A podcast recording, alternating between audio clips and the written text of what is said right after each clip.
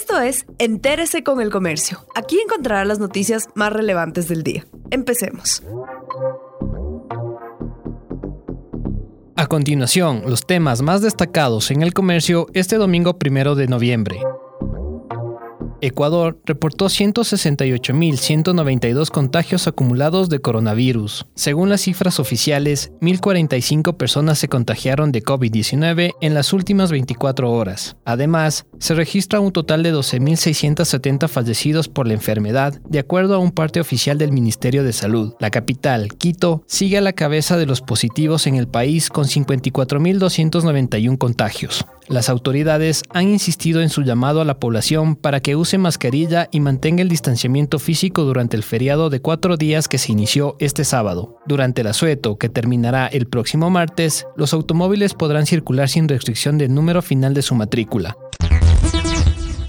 El país espera un desembolso del Banco Mundial. Ecuador espera un nuevo financiamiento del Banco Mundial de 500 millones de dólares para este mes de noviembre. Así lo reveló el titular de Economía y de Finanzas, Mauricio Pozo, al concluir una visita a Washington, donde mantuvo reuniones con altos representantes de otros organismos como el Fondo Monetario Internacional, el Banco Interamericano de Desarrollo y el Departamento del Tesoro de Estados Unidos. En el plano político, Pozo dijo haber recibido el apoyo del secretario general de la Organización de Estados Americanos, Luis Almagro, al proceso democrático que se avecina la OEA confirmará una veeduría en los comicios generales previstos para febrero del 2021.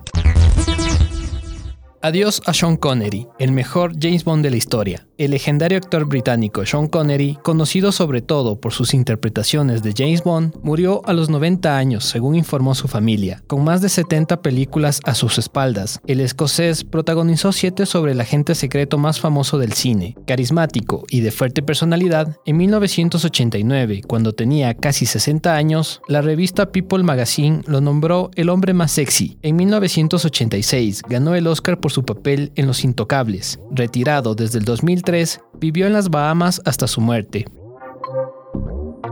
Gracias por acompañarnos. No olviden seguirnos en Facebook, Twitter e Instagram como El Comercio Com.